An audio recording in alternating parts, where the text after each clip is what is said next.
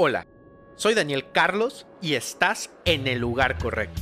El podcast donde hablamos de empresas, negocios y emprendimiento, la sociedad y las noticias más innovadoras en el mundo de los negocios. Todo desde una perspectiva humana y productiva. Cada uno de los invitados que hablan en nuestros micrófonos son expertos en su rama y tienen algo que compartirte. Así que saca cuaderno y pluma y aprende con nosotros. Iniciamos. Hola gente del lugar correcto, ¿cómo están? Bienvenidos a este episodio número 33 de El lugar correcto. Estamos en la segunda semana ya de enero de este 2021 y el día de hoy les traigo a una invitadaza, invitadaza de verdad, que es un honor que esté con nosotros. Ella es Nancy Moya y ella es directora de Do Smart, que es una consultoría eh, donde, pues bueno, ofrecen un sinfín de temas, pero ella es especialista, eh, se especializa principalmente en el tema de mindfulness y bienestar eh, en las organizaciones. Tiene 20 años de experiencia como instructora, como conferencista y como coach de empresas felices, que es algo de lo que vamos a hablar el día de hoy. También está muy próxima ya a publicar una, una, serie de libros que, que, ha estado ahí trabajando en ellos, también es escritora y experta en la NOM 035. Entonces, como podrán ver, pues tenemos una invitada que tiene muchísimo, muchísimo que compartirnos. El día de hoy te saludo, Nancy, ¿cómo estás? Hola, Daniel, ¿cómo estás? Buenas tardes.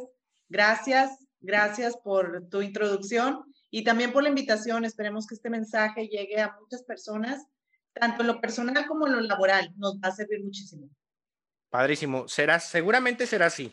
Y quiero empezar por el tema de mindfulness, porque creo que eh, las personas que estamos, sobre todo en el tema de talento y en el tema del factor humano en las organizaciones, eh, lo hemos escuchado hablar, pero a lo mejor todavía no queda muy, muy claro. ¿Cómo definirías lo que es el mindfulness?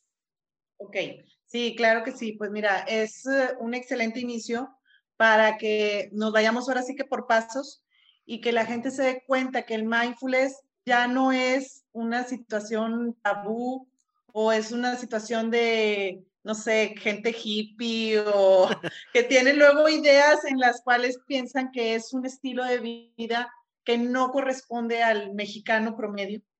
Eh, y ahí es en donde esta labor y estos retos de estar llevando webinars, cursos, capacitaciones, entrenamientos, etcétera, ha sido de mucho agrado para las empresas y también para las personas.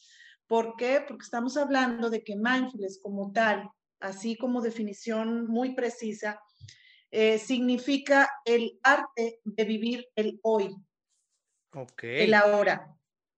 Así de sencillo. O sea, no tiene eh, mucha implicación, si lo queremos ver desde esa manera, sino por el contrario, es tan simple como estar en el ahora.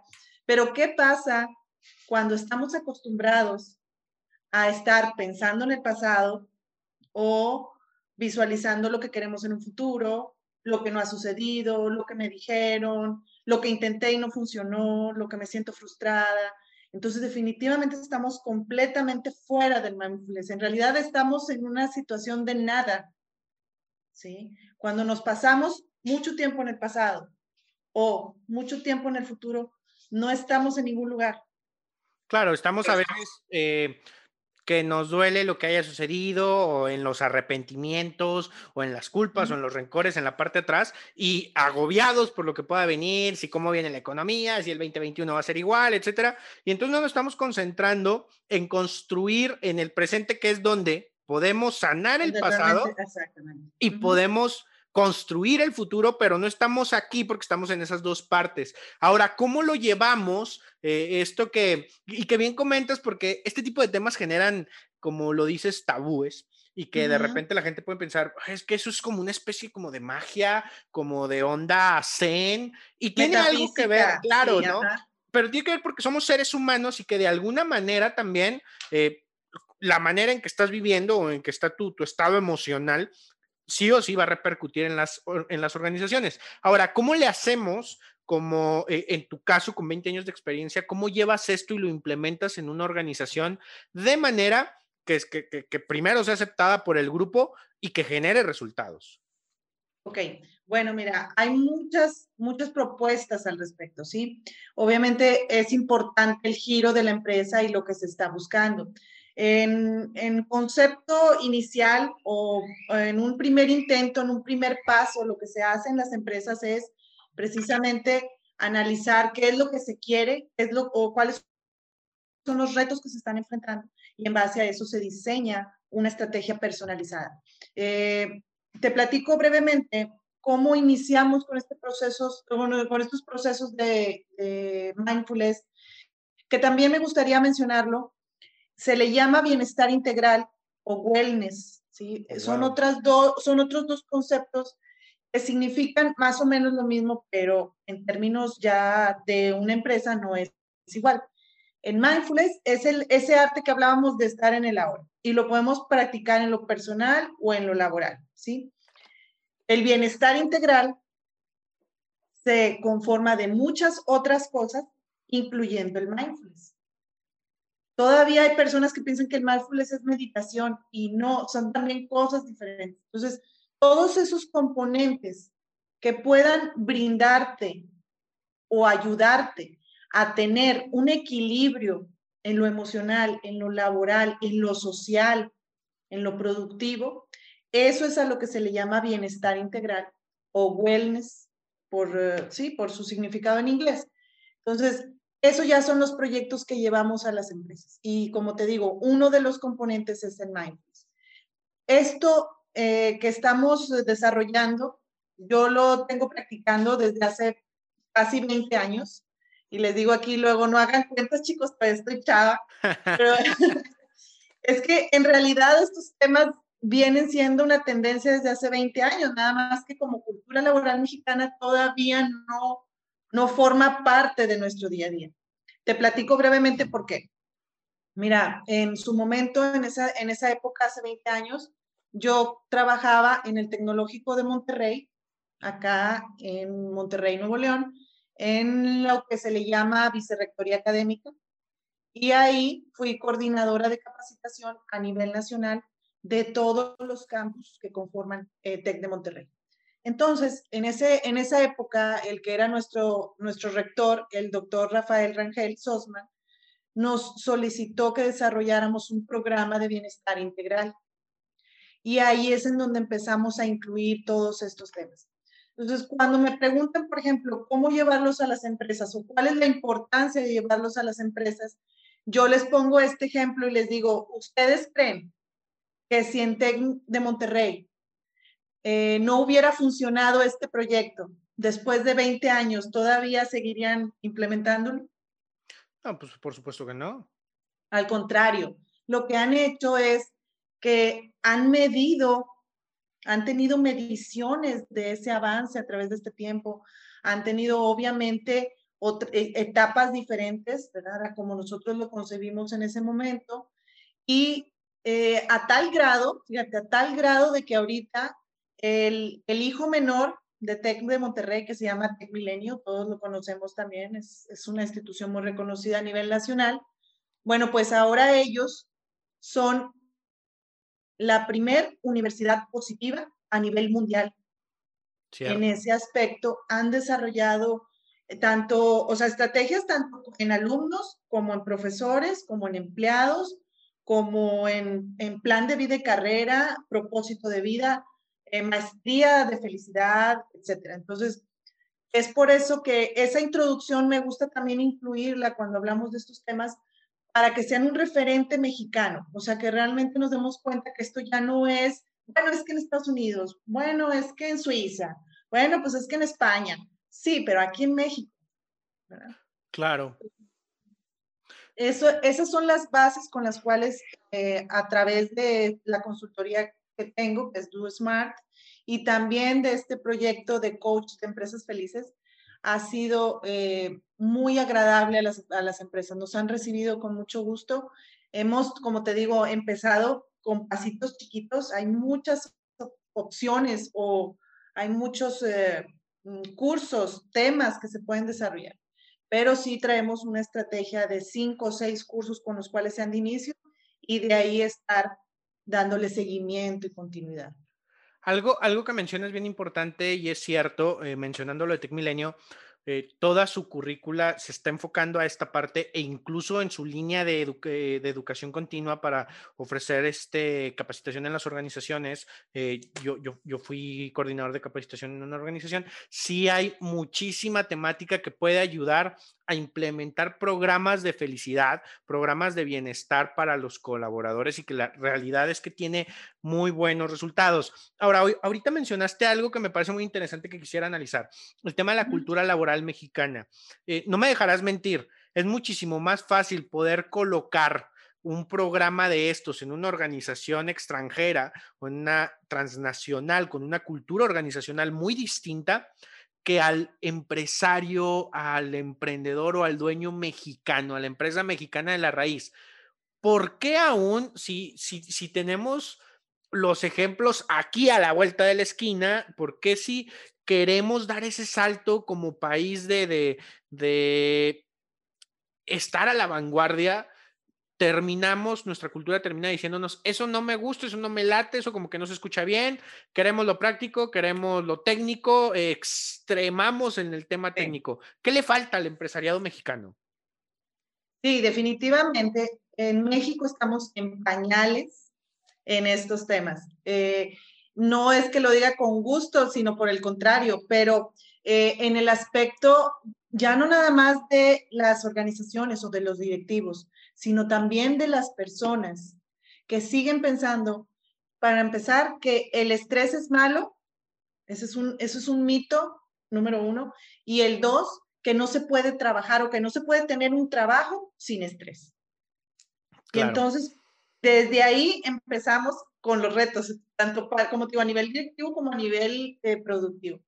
Porque entonces viene siendo como que tienes un trabajo, tienes que sufrir, tienes que eh, ponerte la camiseta y exprimirla en sudor eh, por el equipo, por el proyecto, por el compromiso. Y sí, es cierto, o sea, nadie, les, nadie está quitando el valor de esos, ahora sí que de esos valores universales, ¿no? O sea, no estamos metiéndonos con esa parte, nos estamos metiendo con el equilibrio en el estrés, el cual es el que nos falta aprender en todos los niveles. Que Por eso es un tema de eficiencia, perdón que te interrumpa. Totalmente, sí, claro, claro. Viene repercutiendo en eso. Claro, en el tema de eficiencia de para decirte, a ver, este, no se trata, y creo, hace poquito puse una publicación porque estoy leyendo un libro eh, que se llama Aquí no hay reglas, que es de Reed Hastings, el eh, cofundador y CEO de Netflix, donde ellos eliminan la política vacacional y los horarios. Es decir, yo, este, a mí no me interesa si te esfuerzas o no te esfuerzas, yo lo que quiero son resultados.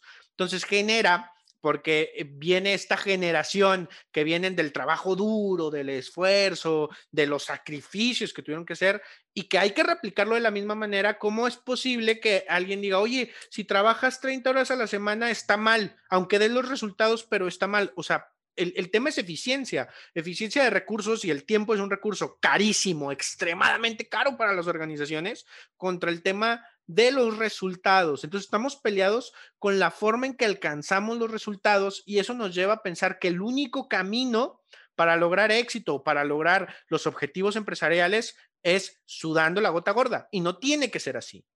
Exacto, o sea, se tiene la costumbre de medir resultados versus horas hombre horas sentado, horas pompi, como se le dice. O sea, se le relaciona con eso y definitivamente no es así.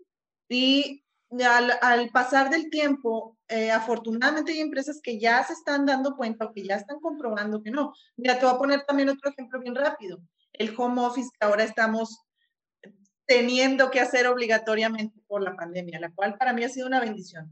Entonces, pero ¿qué pasa? Que el home office ya existía desde antes, pero muy pocas empresas se atrevían a apostarle a que eso fuera a generar resultados, porque ¿cómo voy a saber si mi trabajador va a estar realmente haciendo lo que se necesita cuando no lo estoy viendo físicamente? Entonces, es lo mismo que sucede también acá con el estrés, o sea, en el aspecto de que son, son cuestiones que sí se pueden manejar, que se pueden equilibrar, que es lo recomendable, tener un equilibrio y que eso significa una inversión, pero no tiene que ser realmente algo muy eh, muy caro o muy complicado que nos lleve mucho esfuerzo. Lo que sí es que hay que tener una comunicación excelente en todos los niveles organizacionales de qué es lo que se quiere lograr y que no se pierda esa conexión persona-colaborador. Eh, Son lo mismo, somos recurso humano y todavía somos mal llamados recurso humano en ese aspecto. Somos los únicos recursos que pensamos por nosotros mismos, que decidimos, que nos movemos, que nos callamos, que exigimos. O sea, de comparado con los otros recursos de la empresa, somos los únicos que tenemos una forma de ser dinámica, actual, diaria. Entonces, ya las políticas del 2015, 2014, 2000, o sea, ya esas ya no aplican y tampoco aplican, obviamente, por los cambios que han habido de las tendencias a nivel mundial. Antes, durante y en la actualidad que tenemos de pandemia, porque también ha surgido diferentes eh, diferentes eh, situaciones muy interesantes al respecto de eso. Y, volvemos al tema de la cultura. Tuvo que venir una pandemia ah, y una cuestión de crisis a demostrarnos cómo pueden funcionar las cosas con las herramientas y las tecnologías. Ahora viene un tema complicado porque, bueno, si bien en este momento todavía estamos en un rebrote y todo, se va de alguna manera a estabilizar en, pocos meses por tema de la vacuna, o al menos es lo que esperamos. ¿Qué sucede? Que yo veo organizaciones que ya están pensando el cómo regreso otra vez a la gente que tengo fuera para yo estar tranquilo, decir, a ver, ¿cómo no aprendiste nada de lo que estamos viendo? El, beneficio en costos, el beneficio en eficiencia, el beneficio en bienestar de, tu, de tu personal, lo estás viendo y aún así el tema de soltar de el, el, yugo, el quiero tenerte controlado porque solamente así vas a, a rendir, es un tema que cómo le hacemos para soltarlo. Algo más eh, que, mencionabas y que definitivamente para eso eh, está tu consultoría que se llama Do Smart por desarrollo organizacional y hacer. Precisamente el desarrollo organizacional habla de eso, de cómo nos vamos a adaptar al cambio, cómo el cambio lo tomamos como inercia para darle resultados positivos. Hay un sinfín de consultores, coaches, mentores, como se hagan llamar, que no saben, y creo que por ahí tiene que ver también el tema de la construcción de esta cultura laboral mexicana, que hablan, es cierto, el ser humano tiene un valor eh, como persona, derechos, y es el principal motor de las organizaciones. Pero también este tipo de iniciativas como las que tú manejas impactan en los números sí o sí. Entonces, hay una manera de medirlo. Y a veces algunos hablan de, no, los, los fríos números después. Bueno, es una organización, tiene que tener buenos números, si no, o sea, no es beneficencia. Entonces, ¿cómo medimos el bienestar y cómo medimos la felicidad en una organización? Ok, bueno, ahí también depende del, giro, del tamaño, etcétera. Digo, hay muchas herramientas. Eh, hay una muy conocida que es lo, lo que le llamamos clima laboral eh, que también eh, viene siendo parte, pero ahí hay que ser bien, bien analíticos, por ejemplo, con las preguntas y sobre todo con las respuestas, porque eh, es muy fácil tomar la información y manipularla, interpretarla y darle el sentido que nosotros queremos. a mí, obviamente que trabajamos con ese tipo de, de herramientas, también hay otras que van muy relacionadas a el contacto o sea, ya me refiero a que sí haya una figura en la organización la cual sea la responsable de estar face to face con la gente. A lo mejor ya ahorita no en, en, vivo, pero sí a través de Zoom. Oye, ¿cómo te sientes? ¿Qué está sucediendo? ¿Cómo viste estos cambios? ¿Cómo viste ese proceso? Desarrollo organizacional tiene que estar lo más arriba posible de la estructura organizacional. Cierto. Porque si está abajo, no va a poder visualizar el entero. Ese es otro proyecto. Y también tiene mucho que ver con otras técnicas que se aplican, por ejemplo, del MIT está el Design Thinking, que tiene que ver también mucho con esa conformación del entorno, que todas vayan, todas las piezas vayan jugando el papel que le corresponde. Eh, la gran mayoría, te voy a decir ahora, por ejemplo, por el lado de la norma 035, que es ahora nuestra herramienta mexicana para medir algo de eso. Y lo pongo entre comillas porque en realidad tampoco funciona para lo que es el estrés. Sirve más bien para saber si, si los factores psicosociales de, que pueden influir en un trabajo le están afectando a tu colaborador o no. Eso es lo que hace la norma, pero bueno, también se le da muchas interpretaciones. Entonces, ¿qué está sucediendo con la norma? En las empresas que ya lo hemos aplicado y que ya lo hemos terminado por completo, me he dado cuenta que no hay violencia laboral así exagerada, que no hay un problema de seguridad e higiene, porque también la gente se siente eh, contenta o se siente segura en el entorno que les están dando. Lo que está sucediendo es eh, que tienen una carga de trabajo exagerada y falta de organización del tiempo. Y esas dos cosas son completamente administrativas. O sea, esas dos, esos dos factores son completamente administrativos 100%. ¿Y qué tiene que ver ahí? ¿Qué, es lo que puedes hacer para resolver eso? Comunicación asertiva, liderazgo, formación de instructores, eh, obviamente cursos de administración del tiempo, de utilización de todas las apps para mejorar o desarrollar esto, em, eh, actividades de integración, el curso de inducción, todo eso es administrativo, ¿me explico? Entonces, eh, de hecho, muchas empresas como que hasta le están dudando en, en, empezar a hacerla porque piensan que van a salir con todos los números muy rojos. Y la verdad es que luego también la ventaja es que te digo, en liderazgo, en liderazgo interno, están saliendo con muy buenos números.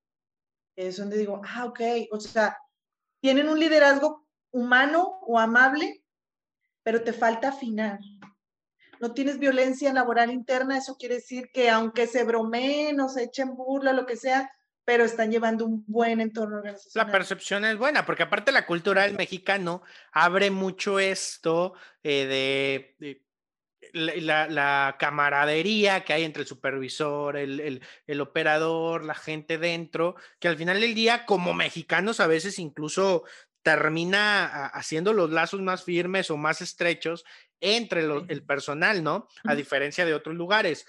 Y es bien importante porque entonces podemos ver que podemos adaptarnos a la misma cultura del trabajador para su propio bienestar, que otra vez lo traducimos en, obviamente, primero el bienestar de la persona, pero en eficiencia laboral del equipo de trabajo. Exactamente. Y entonces, contestando un poco a tu pregunta inicial, de, por ejemplo, al llegar a un nuevo proyecto, a una nueva empresa, yo lo primero que le solicito es la norma 035, porque aparte ya están en cumplimiento, ¿verdad? O sea, ya ahorita estás de que la tienes que cumplir. Eh, es auditable. Sí, completamente 100%. Y de ahí podemos partir para empezar con esas recomendaciones que vayan integrando eh, lo administrativo que te explicaba ahorita y a la vez el bienestar integral. Cursos de mindfulness, pero ya ni siquiera les llamo cursos, son como pláticas, ¿sí? conferencias, webinars que podemos estar impartiendo eh, una por semana los viernes, durante cuatro, durante seis semanas, durante ocho semanas, ¿sí? Incluir todos estos temas del control del estrés, de darnos cuenta de que somos colaboradores, de que así como también el otro la riega y que no nos gusta cómo trabaja, y pues nosotros también tenemos nuestros propios eh, defectos, situaciones, y entonces en esa empatía es en donde también podemos ser más flexibles, sin tener que arriesgar en la producción. Todo eso lo vamos aprendiendo, o sea, no nada más lo siento a cinco minutos de meditación y listo. Implica todo un entorno. Yo le llamo 360. O sea, que realmente sea una actitud 360 alrededor de cada colaborador, porque el verdadero cambio de las organizaciones, de las empresas y de las personas está en nuestras manos. Completamente. Ahí empieza todo. Y algo muy importante eh, que comentan por ahí, se me olvidó el nombre de este autor, el que es considerado el nuevo padre de la administración, Ay, se me fue, pero bueno. Hay muchos autores, hay muchos sí, sí, autores. Se me fue. Ahorita, ahorita, ahorita que me acuerde te lo, te lo menciono. Pero que dice algo muy cierto. La cultura organizacional se come a la estrategia como desayuno. Tú puedes tener la mejor estrategia de negocios, la tienes muy bien armada. Pero si no controlas tu cultura organizacional y las personas no están comprometidas, entienden el por qué, tienen un propósito, tienen un sentido de pertenencia, y una integración y un liderazgo fuerte, no va a funcionar. Se te va a caer, se te va a desmoronar, por muy buena que sea la estrategia. Entonces, hay que... De hecho, yo, yo también les digo lo mismo. Yo también les digo, les puedo traer las estrategias y las técnicas de Inglaterra, de Francia, de Italia, de España, eh, pero si la persona no quiere, no quiere y no quiere aprender, no quiere mejorar, no quiere poner su parte, definitivamente va a ser, a lo mejor lo va a hacer a fuerza o lo va a terminar haciendo, pero volvemos a la eficiencia, que no va a ser a lo mejor a largo plazo, que por eso hay tanta rotación de personal, que por eso está sucediendo también mucha frustración en que tengo que ir a trabajar, en que no, yo estudié una cosa, pero pues ahorita no hay opciones y entonces pues tuve que tomar este trabajo, pero bueno, pues tengo buen sueldo, la típica, la típica que no entiendo por qué en estas épocas todavía lo repetimos como mexicanos. Pues yo hago como que trabajo y ellos hacen como, que, me, pagan. Sí, claro puede ser que todavía tengamos esas, esas eh, ideas. Sus pensamientos. Esos pensamientos y, y sí, implican, implican eh, herramientas, pero ahorita ya, ya hay tantas opciones, hay tantos autores, hay tantas publicaciones en YouTube. Yo les digo, no, hombre, ya lo que no hay son excusas, chicos. De veras, hay mucho por aprender y por... Cierto. ¿Y sabes qué pasa? Tenemos tantos canales hoy. Eh, de comunicación, digo, sin fin de, canales en YouTube, sin fin de talleres en línea gratuitos. La plataforma que maneja la, Fundación de Carlos Slim es muy buena, hay muy buen contenido también para, para que se puedan meter y buscar este, talleres gratuitos. Hay un sinfín de foros en Internet. Eh, la gente en Internet te puede ayudar. Simple, o sea, ya creo que va en un tema, volvemos a lo mismo, de la misma cultura y la costumbre que tenemos de así se han hecho las cosas han funcionado bien para que nos movemos, ¿no? Y creo que sí se puede ver un poquito ahí la diferencia. Eh, Nancy, en tu consultoría trabajas con, me quiero imaginar, con empresas desde medianas hasta grandes en su mayoría. ¿Qué, ¿Qué diferencia encuentras tú entre la empresa que logra escalar su negocio en tema de tamaño, en tema de utilidades, en tema de proyección, en tema de ventas, lo que me digas, a la empresa que se sigue quedando en el mismo lugar y por una u otra razón no puede crecer. La diferencia entre ese tipo de empresas es, primero que nada, saber que se puede. O sea, realmente estar con la certeza de que sí se puede. Ok. Porque si inicias pensando que no, que a lo mejor, pero bueno, pues vamos a intentarlo a ver si funciona, con certeza, obviamente con planeación y también con acción. Porque ideas, propuestas, toda la gente soñamos que esto puede ser realidad, sí, pero ¿cómo? ¿Y qué implica el cómo? Y a veces ahí es en donde, ahora sí como decimos eh, eh, vulgarmente, se atora el cliente, ¿no? O se enfría el cliente, ¿no? Porque ven que, se, implican cambios, pero no tienen que ser eh, muy eh, complicados en ese aspecto. Mira, te voy a decir un ejemplo bien rápido. Otro de los temas que a mí me gusta mucho impartir se llama pensamiento disruptivo. Es una creación de hace muchos años, pero que ahora se está aplicando mucho en el área de mercadotecnia, de ventas y por supuesto de lo que es el futuro como decías ahorita, ¿cómo, ¿cómo escalan hacia las ventas? Bueno, uno de los entrenamientos que también nos ha servido muchísimo y que yo siempre lo pongo como complemento, independientemente del mindfulness, es buscar eh, mejorar ese pensamiento del cual nos eliminamos de esas barreras que nos frenan y empezamos a voltear y ver, bueno, qué otras cosas puedo hacer, qué pasaría si intentamos algo que nunca se nos había ocurrido o algo que pensamos que era muy difícil y luego ya en la práctica resultó que no. Y uno de los ejemplos muy buenos que yo les pongo es con respecto a una empresa que se llama Little Mismatch. Es una empresa donde fabrican ropa interior, calcetas, eh, calcetines, ropa interior para niños principalmente y adolescentes.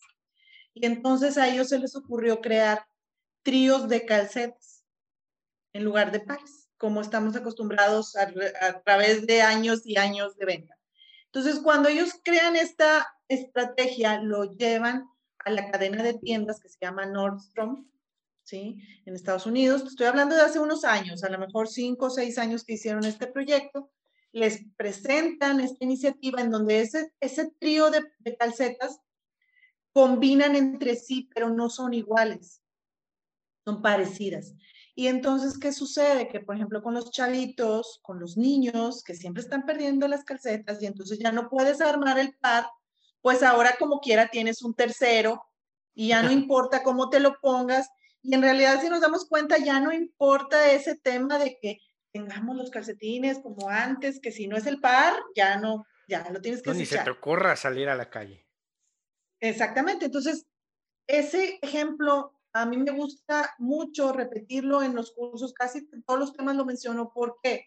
Porque si te fijas, no implicó nada más que empaquetar en trío en lugar de pares y hacer diseños, por ejemplo, estrellas, lunas y rayitas, pero todas son negras de color, con colores. Entonces, ahí es en donde ellos hacen ese match, ese mismatch que, que son su marca. Y y realmente les funcionó muchísimo. En su primer contrato con esta cadena de tiendas vendieron 250 mil dólares. Así, de entrada. Entonces, si las organizaciones realmente se atrevieran a hacer esos pequeños cambios, tanto en la estrategia de marketing como en la estrategia de administración de personal o de desarrollo organizacional, realmente pueden dar un giro, un giro que les beneficie y que se demuestre como con este ejemplo, ¿verdad?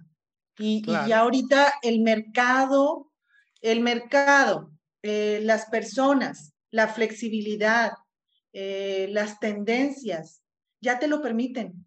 Es más, te dicen, si no le entras al juego, ni modo, gracias, bye. Y ahí es en donde se van quedando estancadas. Completamente. Y no cerrarse al, al, a lo que tú comentas y este ejemplo eh, que, que mencionas de esta empresa, Digo, hoy vivimos, hablemos de eh, las computadoras que marcaron antes y un después, ¿no? Cuando algún pionero por ahí llamado Steve, Jobs dijo, en 20 años vamos a estar trabajando cada quien en su computadora personal y todo el mundo dijo, por favor, ¿quién va a tener para comprar una computadora? Bueno, el mundo, hoy trabajas desde un celular, a veces la computadora es lo que menos usas. Entonces es, es simplemente entender el cambio y saber que no todo se queda como está. Hay, hay, un, hay un proceso de cambio extremadamente. El autor se llama Peter Drucker. Por fin. Peter Drucker, la cultura se come a la estrategia como desayuno. Trabaja en tu cultura organizacional. Nancy, me gustaría saber cómo es que llegas a este camino de trabajar con el talento que creo que tú y yo trabajamos con lo mismo y es nuestra materia prima para ir a trabajar con las organizaciones, que es el talento. ¿Cómo empiezas este camino de talento? Tú eres eh, licenciada en sistemas computacionales, creo, leí. ¿Y cómo, cómo es que llegas a trabajar con las personas?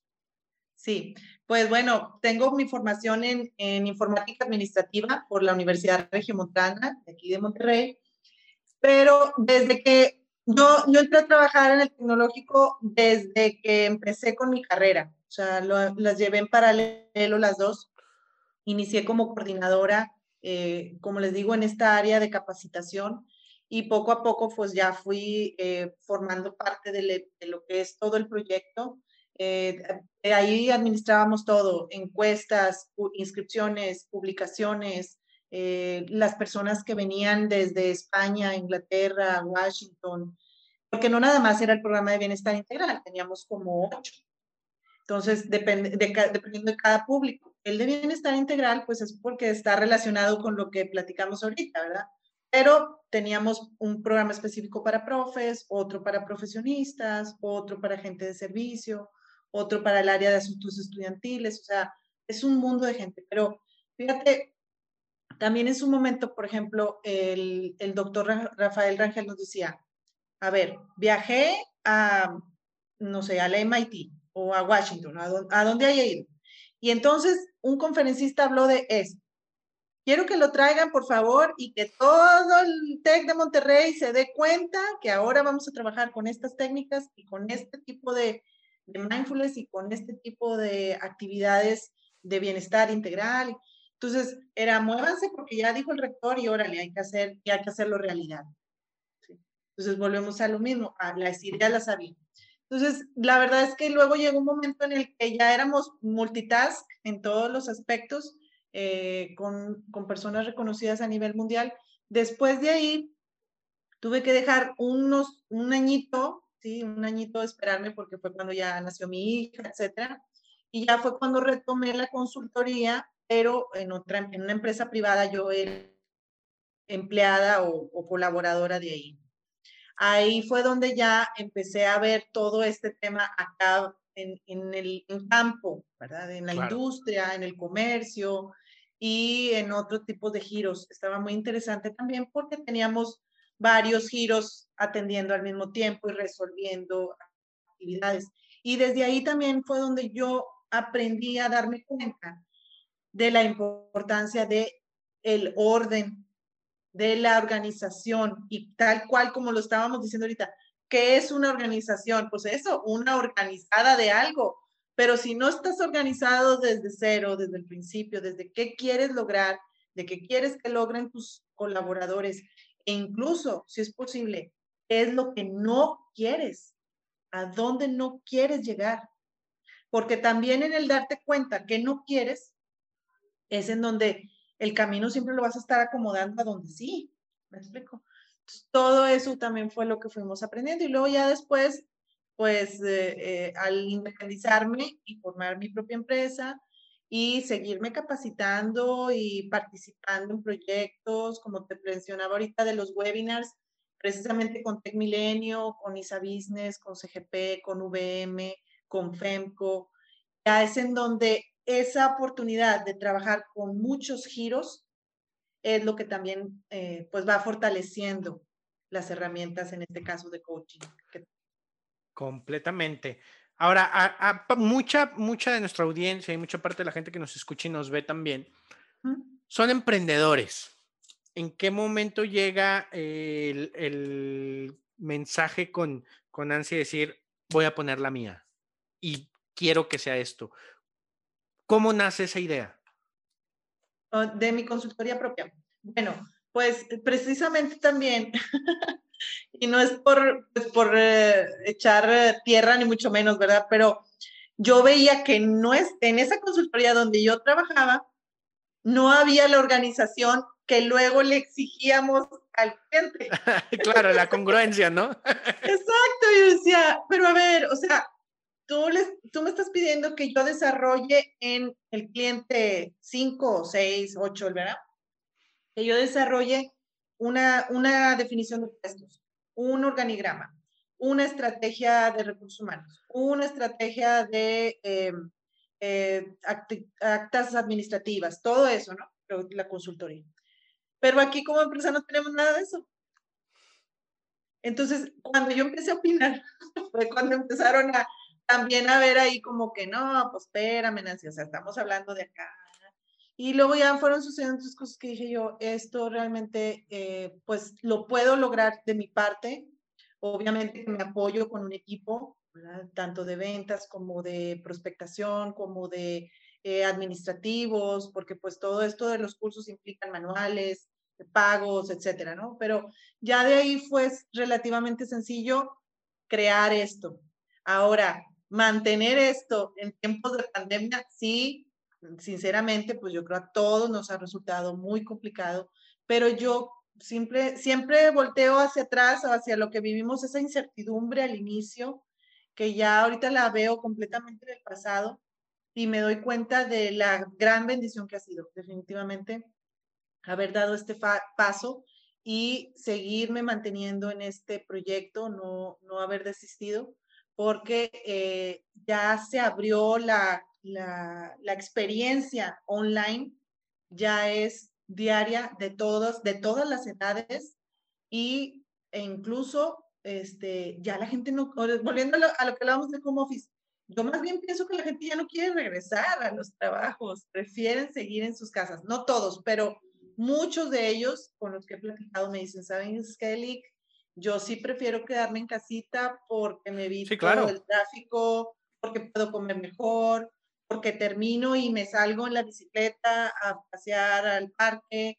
Entonces, eso me ha agradado mucho. Yo creo que ahora el reto va a ser, digo, ya que retomamos a ese pendientito de hace rato, el reto va a ser que cuando las empresas quieran regresar a su gente a, las, a los sitios de trabajo, quién sí va a querer regresar y quién no. ¿Quién? Y, y eso, una, ¿quién, ¿quién, va a querer? Porque creo que el tema sí va por eh, los directores y dueños, es no, los quiero tener aquí para verlos, pero el tema del trabajador obviamente eh, disfrutó de las mieles y los beneficios de, de, un, de un, proyecto de home, de home, office, cómo se puede descansar más, cómo eh, se puede ser extremadamente productivo sin perder parte de, de, lo que es la vida, el ahorro, como lo mencionamos, la seguridad de estar en casa en estos momentos de, de pues cierta incertidumbre en la salud, cómo, cómo va a pegar. Y otra, otra pregunta, ya, ya para poder cerrar también ese tema. El tema de la pertenencia va a ser algo difícil estando lejos y la integración de equipos estando lejos. ¿Qué podemos hacer para no dejar de lado también en seguir trabajando y construyendo en las, en las personas y en los equipos de trabajo el sentido de pertenencia? Es que la pertenencia sigue y seguirá siendo parte del desarrollo organizacional. Entonces, independientemente si estamos en físico o en online, eh, ¿qué es lo que se está eh, optimizando en ese sentido? Que las personas eh, realmente puedan ahora sí valorar, bueno, eso, eso, lo veo yo como un, como un buen reto para el 2021, valorar el, el seguir en esa organización o no. Y ya no estoy diciendo, si te sientes mal, renuncia, sino realmente estás haciendo lo que tú quieres o lo que a ti te gusta hacer en la vida, tu, vocación o tu profesión. No estoy hablando del trabajo de tus sueños, estoy hablando de lo que tú te ves como propósito de vida a corto y largo plazo. Sí, chido, sigue por ahí. No, piénsalo, reestructúralo.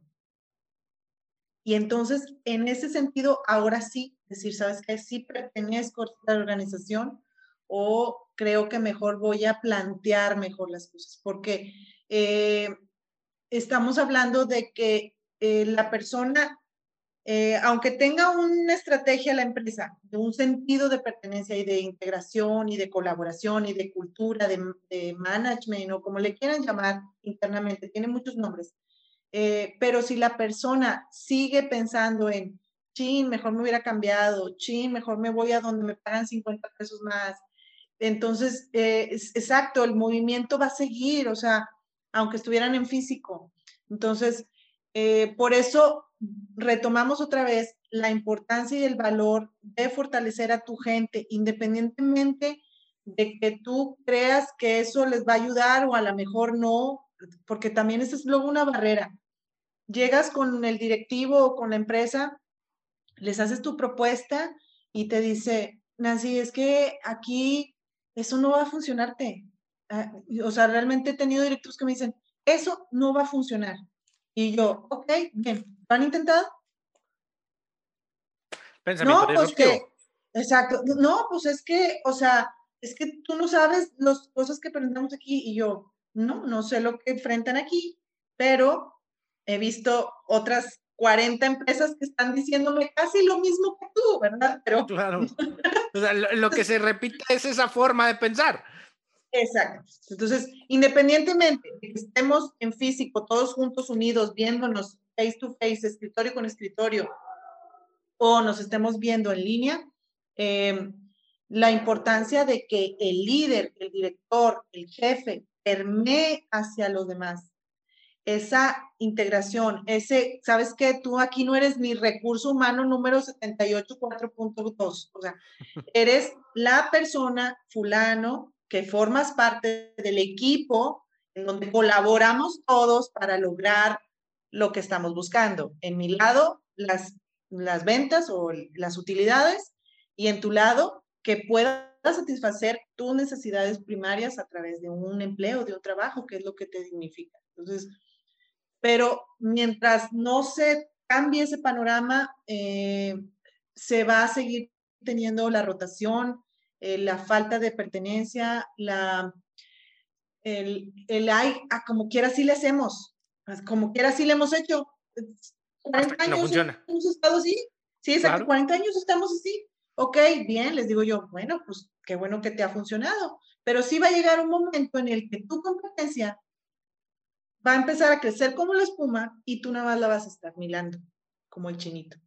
No, o llega el año 41, oye, 40 años no funcionó, 41 quieras, compadre, porque la gente ni se preocupó por los problemas que vinieron, que la gente ya tenía lista el plan B por si esto ya no funcionaba, porque alguien se le olvidó hacer su trabajo que eh, repercutió en pérdidas millonarias. Un accidente, una negligencia, pueden ser mil cosas. ¿Y quién está contigo? Pues nadie. Nadie. Eh, y, créeme, o sea, me pareciera que no, pero sí sucede. Eh, precisamente antes de la pandemia, ya ni siquiera con este tema, ¿eh? poquito antes de la pandemia, una empresa grande, muy, eh, muy reconocida a nivel México, no voy a decir el giro, pero realmente muy reconocida, tienen muchos productos y muchas marcas de, de alimentos, ¿ok? Este, llego y me dicen, oye, pues el, proyecto tal y tal, yo, ah, perfecto, y la capacitación, este, no, no, Li, que es que, y, yo, pues, ¿qué pasó? No, pues no tenemos presupuesto para, capacitación. Y yo, ok, bien. ¿Y cómo estuvo tu rotación? No, pues, este, o sea, eh, ya no lleva ni cómo decirme, 100% de capacitación en el 2019. De rotación. Perdón, de rotación, de rotación. Sí, claro de 200 y tantos puestos operativos, nada más operativos, 100% de capacitación. Y yo, ¿y ese, ese esquema te funciona? Ahí yo quisiera saber si el presupuesto no le preocupa, porque una persona en promedio te cuesta la rotación, te cuesta tres meses por cada persona de, su propio salario. Esa es la, métrica que generalmente se utiliza o, que se conoce. Ese es el costo de la rotación. Mira, a mí me pasó hace eh, dos años que me hablan de una empresa para trabajar en la construcción de su cultura organizacional. Yo hablo con la, con la chica coordinadora de capacitación, le presento la propuesta, teníamos todas las fases, eh, era, era, un programa padrísimo. Cuando me siento ya con el dueño, me dice, no, es que es muy caro es muy caro invertirle a las personas.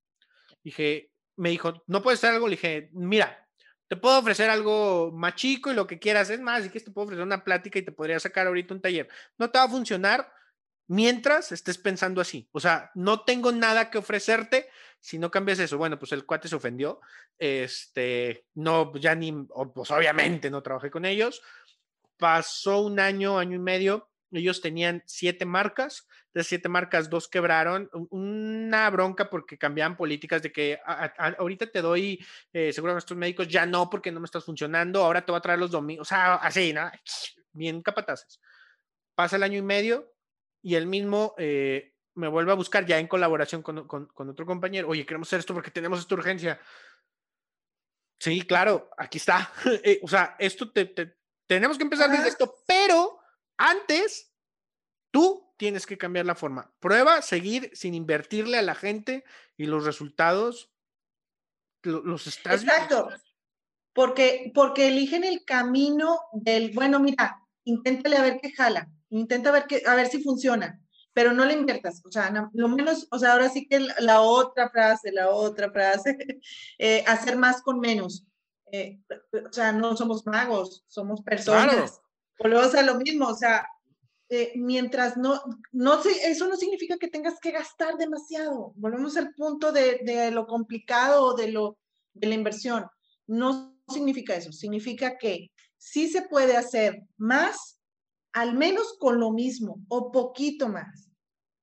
Pero ya cuando dices la palabra menos, o si no te funciona, búscate otro. Si no te funciona, contrátate otro Sí, claro. El cuento nunca acabar. Es el cuento nunca acabar. Y, y, luego viene el de, uy, ya nadie, este, ya, ya no los hacen como antes, ya no son, ya no se comprometen como antes. ¿Por qué no se comprometen? A ver, eh, tú no te comprometes con un cliente que van tres veces que no te paga, o van tres veces que te juega mal. Pues por supuesto que no, viene el tema de la relación entre trabajo, organización, dueño, directores, liderazgo, en fin, un mundo de cosas. Eh, hay, dos, hay dos elementos que quiero sacar de esto que estamos comentando. Primero, obviamente, es que invertirle a la gente siempre te va a dar rendimiento siempre y cuando sepas en qué le vas a invertir ¿Y cuál es tu participación? Porque también me ha tocado muchos de, no, pues ya que lo haga Daniel, y si no sale, pues es bronca, no, necesito participación de la dirección. Si la dirección, el staff gerencial no participa, no toma, no cambia ciertas acciones, actividades, no funciona ningún programa. La alta dirección es la parte fundamental de, la, de que funcionen todos los programas. Y número dos, también, eh, no puedes quedarte en la idea de hay 100 personas más que quieren entrar a trabajar. Porque esas pues van a pasar a pasarse el rato otra vez y deja que se te acaben las 100.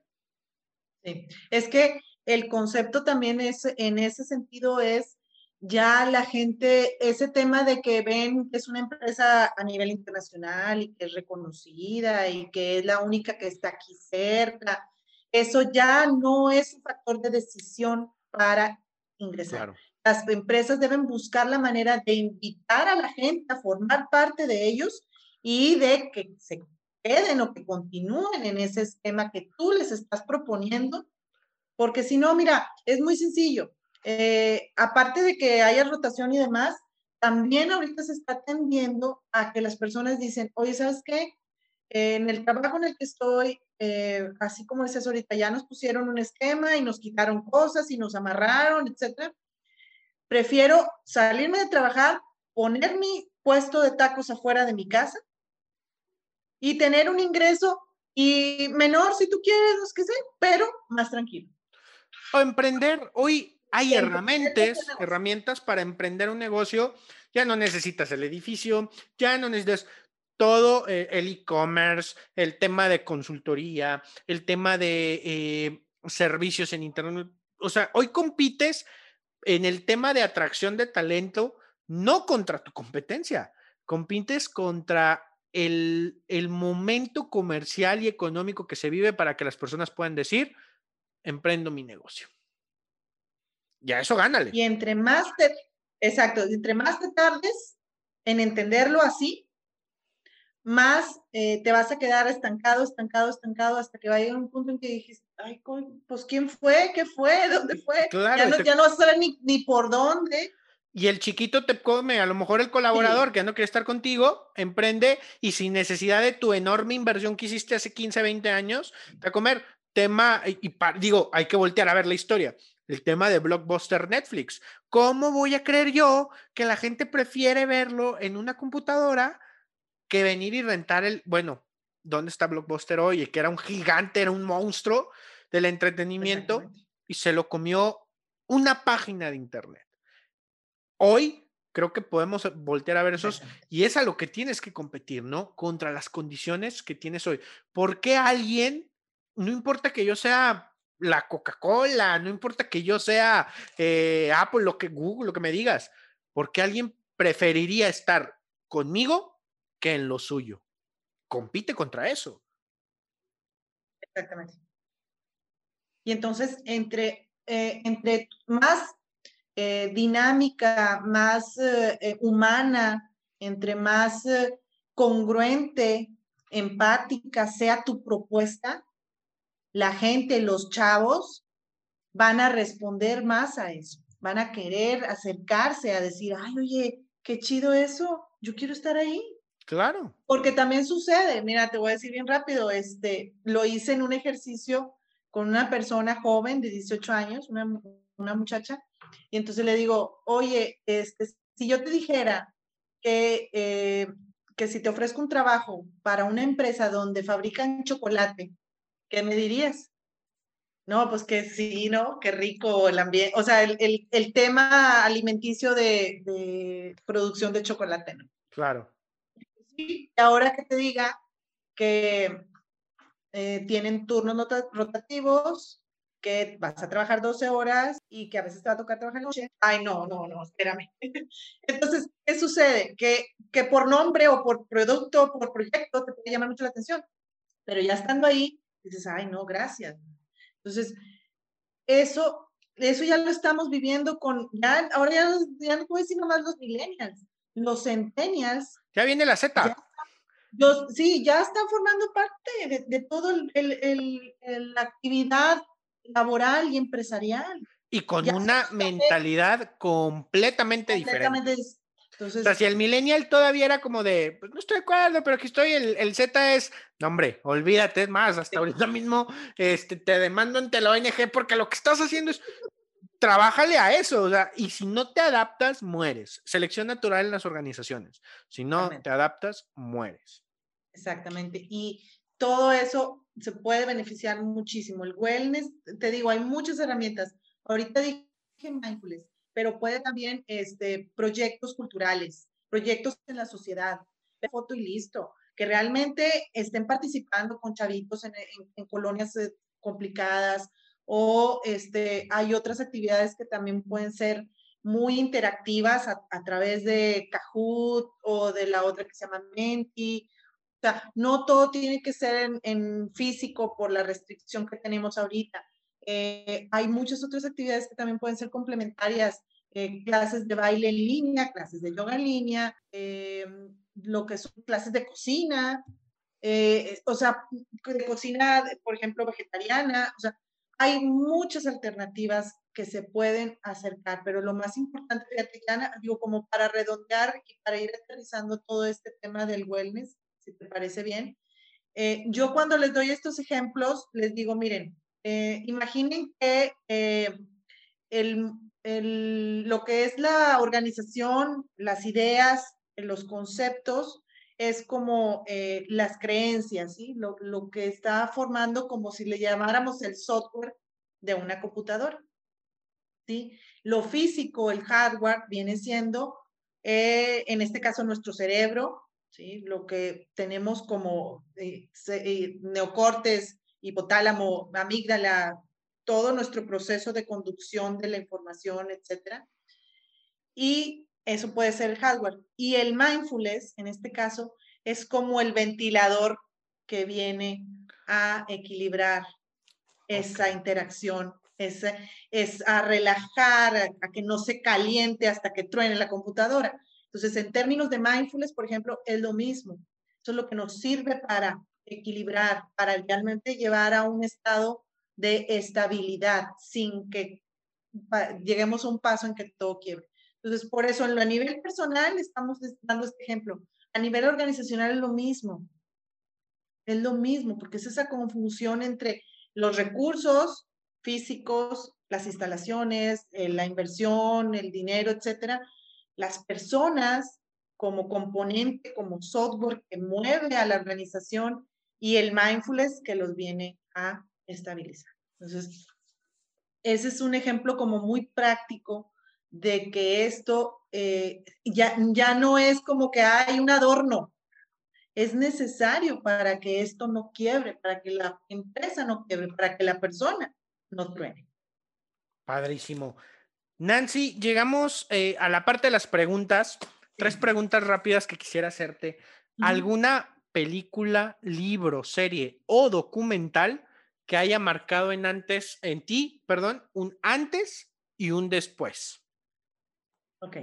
Bueno, pues hay muchísimas, hay muchísimas, pero definitivamente el libro Disruptive de Luke Williams, Pensamiento Disruptivo. Eh, Isra García es otro exponente muy, muy bueno de pensamiento disruptivo de, originario de España pero él eh, sí tiene libros, pero su trabajo principal es YouTube, podcast y todo eso. Ellos marcaron definitivamente mi vida y la programación neurolingüística. El entender cómo todas esas creencias de las cuales hemos estado hablando a través de este podcast se pueden detectar y transformar, mejorar. O sea, realmente darle una vuelta a la página y y es un, es un trabajo muy interesante, ya me siento una apasionada de todo esto, eh, porque lo he visto con resultados en tanto las empresas como en mí misma, en mi familia, etc. Claro, vivir, vivir aquello. Fíjate que la semana pasada estuve con eh, Julio Islas, que también es un coach eh, de, de negocios, y me mencionaba como película el tema de Inception, que es el origen en, español, donde entran a la mente, cambian una pequeña idea y todo lo que surge, la construcción hacia arriba, que viene muy de la mano a lo que es la programación neurolingüística, cómo nuestras ideas modelan nuestra realidad y funcionamos de acuerdo a nuestra realidad. Entonces, padrísimo. Nancy, si hoy pudieras cenar con un personaje histórico, el que tú quieras, solo uno, ¿con quién cenarías? Con Barack Obama. Barack Obama. Sí. Sí, o sea, me parece, volvemos a lo mismo, a eliminar barreras, eliminar creencias, su estilo de liderazgo muy humano, pero a la vez muy objetivo, lo que se tiene que hacer y lo que no, eh, obviamente con decisiones, eh, pues bueno, ya sabes, ¿no? De una potencia a nivel mundial, que es Estados Unidos, y cómo lo estamos viendo hoy, ¿verdad? Hoy, 7 de enero, cómo el cambio de liderazgo ahora con Trump, o sea, todo lo que está generando claro. hoy. Entonces, eh, definitivamente él sería. Padrísimo. Y por último, si tú fueras una superheroína, ¿qué poder te gustaría tener? A mí me encantaría tener el poder de eh, manipular o administrar la luz, pero no estoy hablando de la luz eléctrica en sí como la conocemos en nuestras casas o en nuestros edificios, sino de la luz que hay en nosotros mismos. Somos energía, somos eh, conciencia, somos eh, alma, corazón, espíritu, y, y, son otros temas que también podemos hablar en, otra, en otras dos o tres podcasts. Pero independientemente de eso, o sea, en la medida en que nuestra, nuestra personalidad, nuestro, nuestro ser pueda emitir hacia todos lados el bienestar.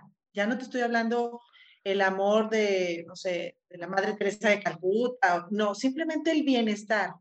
Yo me deseo bien, yo te deseo bien a ti, yo busco no juzgarte, eso es algo muy importante, no juzgarme a mí misma, no afectarte. Y entonces esa energía, esa energía sería muy interesante. Padrísimo, Nancy. Muchísimas gracias. Muchas, muchas gracias por compartirnos todo esto que hemos hablado, tu historia, tu biografía, tu conocimiento y todos estos conceptos. Eh, como bien lo menciona, nos pudiera dar para mucho más. Los micrófonos están abiertos en el lugar correcto, en nuestras reinvenciones empresariales, donde hablamos también sobre sociedad y, reinvención organizacional. Y seguramente, si, si obviamente nos lo permite, si las agendas no lo permiten, te tendremos en muchos más episodios aquí en el lugar correcto. Muchísimas gracias, Nancy. ¿Dónde te encontramos? ¿Dónde encontramos tu consultoría que es Do Smart? Sí, muy bien. Bueno, pues tenemos una página de internet que es www.do, o sea, do, guion medio, smart.com.mx. También en nuestras redes sociales, pero en lugar de ser guion medio es guion bajo, o sea, do, guion bajo, smart.com.mx. Y en LinkedIn eh, tengo una página que es Nancy Moya Conferencista. Ahí agréguenme. Eh, acepto a todas las personas. ¿Por qué? Porque realmente estamos compartiendo muchos eh, comentarios, encuestas, webinars. Ahí es en donde principalmente publico los webinars que estoy impartiendo. Por ejemplo, el que viene va a ser el 19 de enero a las 4.30 de la tarde. Es un evento que estoy organizando con una empresa donde rentan oficinas a nivel nacional. Ya tengo como unos cinco meses de estar trabajando con ellos y esta ocasión vamos a hablar acerca pues, de la norma 035 y de cuál es su relación con respecto a todo este tema del COVID y de los que resultan traumados en la norma. Entonces, en aspectos de desarrollo organizacional y recursos humanos, ahorita me estaban ya bombardeando mucho de preguntas y me estoy dando cuenta que realmente les está causando mucha incertidumbre todo este tema, me van a multar o no, tiene que ver con el COVID o no todo eso lo vamos a resolver ese día, porque en los webinars que yo imparto, eh, trato de que siempre son en vivo, obviamente, y estemos interactuando. O sea, a mí no me gusta venir, decirte lo que sí, lo que no, sino primero les pregunto, a ver, ¿qué están enfrentando ustedes en sus empresas? No, pues que a mí esto, que a mí el otro. entonces ya ahí hacemos una combinación entre definiciones y eh, pues casos de la vida real, ¿no? Que realmente nos, nos estén resolviendo. Entonces, ese webinar ya está muy próximo. En LinkedIn es donde les comparto el link para inscribirse y todo eso. Y también en Instagram y pues eh, eso sería como que en redes sociales. Ya lo que es eh, en correo electrónico, contacto arroba smart.com.mx y pues a través de todas las plataformas, ahí nada más busquen Nancy Moya y ya salgo en, en muchas partes de Google. Padrísimo. De cualquier forma, aquí abajo en la descripción del video, eh, para la gente de YouTube va a estar las ligas para que puedan contactarla en sus redes sociales. Para la gente de podcast en Apple Podcast, Google Podcast o Spotify, eh, pues por ahí pueden meterse a los canales tanto de Carlos Consultores, eh, a, los canales también de Daniel Carlos y El Lugar Correcto, y en YouTube para que se puedan meter a, a buscar a Nancy y sobre todo en este tema, en las dudas que puedan tener sobre la NOM 035, van a poder contactarla, consultar y que pueda apoyarlos en la implementación y en la, eh, sobre todo en, en la funcionalidad para sus organizaciones en la norma. Yo les agradezco muchísimo a toda la audiencia. Soy Daniel Carlos, me encuentras en todas las redes sociales como Daniel Carlos Training. No te olvides de seguir también la página de eh, El Lugar Correcto en Facebook y en Instagram como arroba el lugar correcto guion bajo podcast. También Carlos Consultores, me encuentran ahí y estamos ahí compartiendo muchísima información. Muchísimas gracias Nancy, muchísimas gracias a todos los que nos escuchan y un abrazo, nos vemos la próxima semana. Adiós. Gracias. Esto fue El lugar correcto. Recuerda que todo lo que has escuchado no sirve de nada si no lo intentas. Te deseo muchísimo éxito. Recuerda que puedes seguirnos en Instagram como arroba el lugar correcto podcast y en Facebook como el lugar correcto. Sígueme en mis redes sociales como Daniel Carlos Training en Facebook, Instagram y LinkedIn. Y no te pierdas ninguno de nuestros talleres para que sigas creciendo en el mundo de los negocios y el ámbito profesional. Nos vemos a la próxima. Adiós.